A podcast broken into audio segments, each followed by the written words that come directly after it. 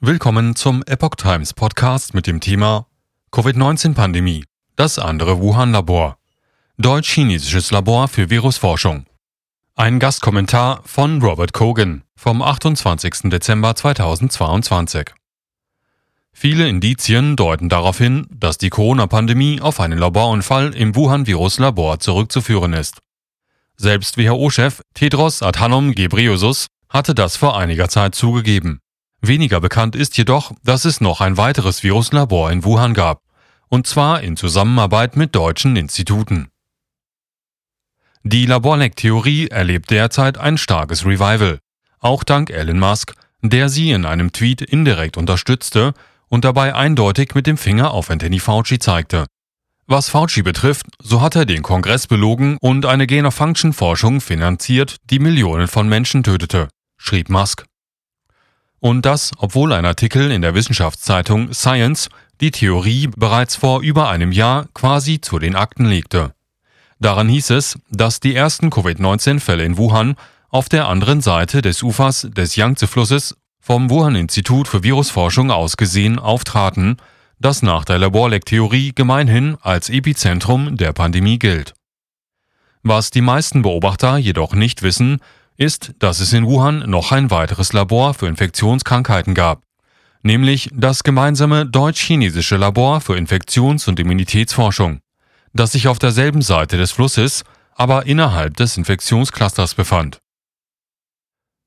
Die nahestehende Karte aus dem Science-Artikel zeigt die Entfernung des Ausbruchs zu den beiden Standorten des Wuhan Institute of Virology auch wenn der Artikel selbst darauf verzichtet, das Institut namentlich zu erwähnen.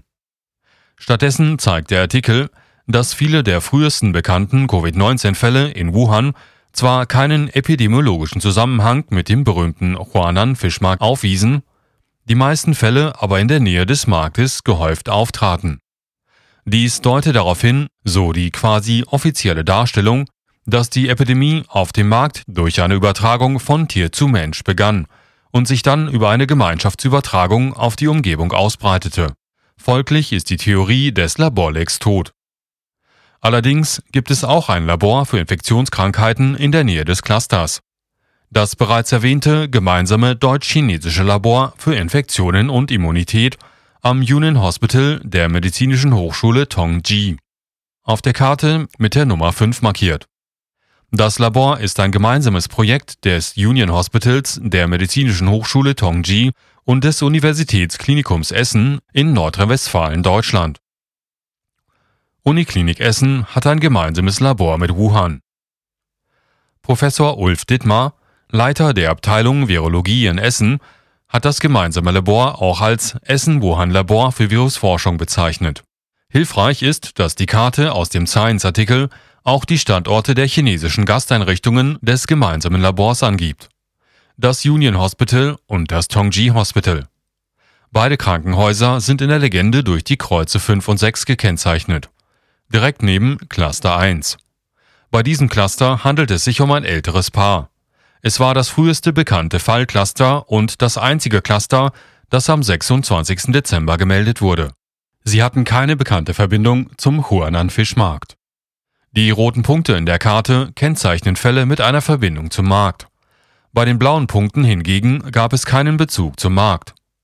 Das Tongji Krankenhaus liegt dem Cluster 1 am nächsten. Kanzlerin Merkel in Wuhan. Erstaunlicherweise besuchte die damalige deutsche Bundeskanzlerin Angela Merkel Anfang September 2019 kein anderes Krankenhaus als das Tongji Krankenhaus in Wuhan.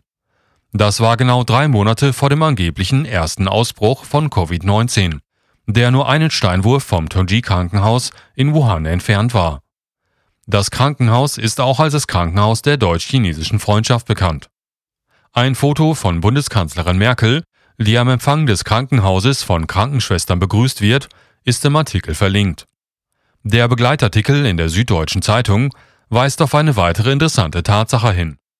Demnach ist das Universitätsklinikum Essen, mit dem das Tongji Hospital eine enge Partnerschaft unterhält. Es besteht zudem eine Partnerschaft mit der Charité in Berlin des deutschen Staatsvirologen Christian Drosten.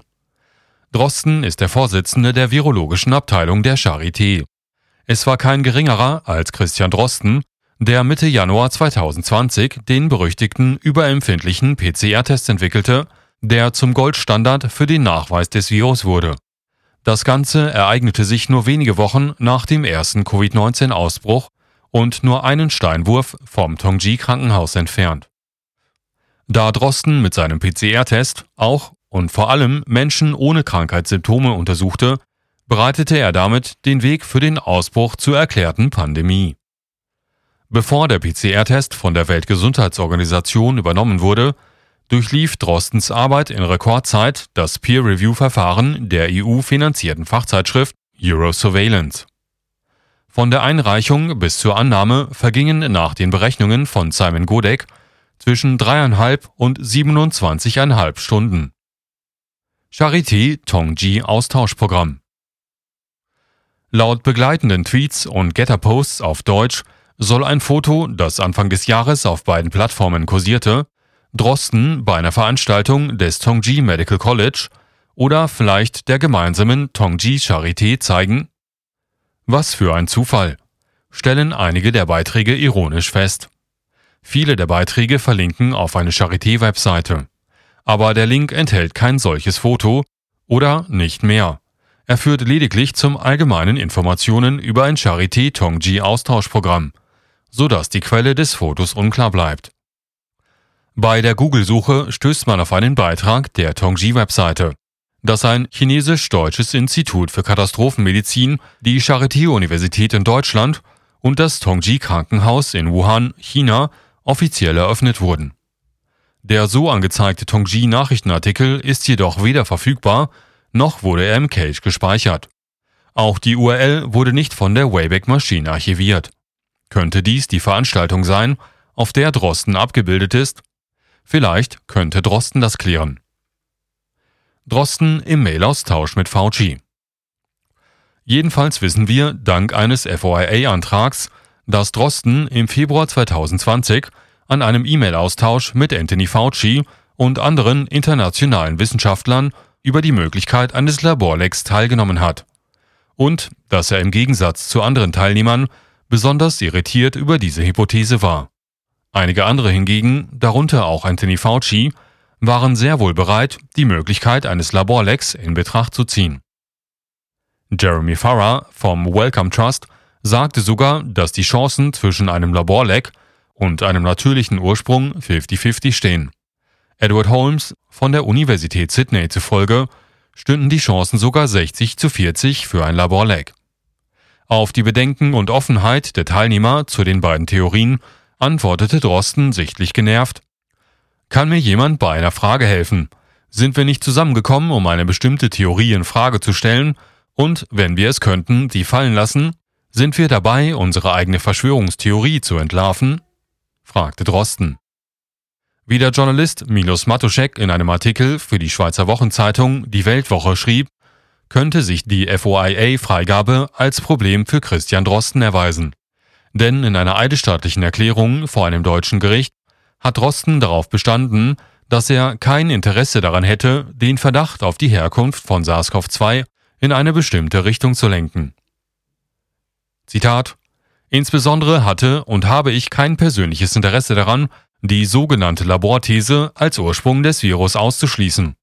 Wenn es Anhaltspunkte für die Richtigkeit der Laborthese gäbe, würde ich sie in der wissenschaftlichen und öffentlichen Diskussion vehement verteidigen, versicherte Drosten damals. Zum Autor Robert Cogan ist das Pseudonym eines bekannten Finanzjournalisten, Übersetzers und in Europa tätigen Forschers. Er schreibt unter v1694.substack.com. Dieser Artikel wurde zuerst auf der Webseite des Brownstone Instituts veröffentlicht. Auf The Epoch Times erschien er unter dem Titel The Other Lab in Wuhan, The German Chinese Laboratory for Virus Research.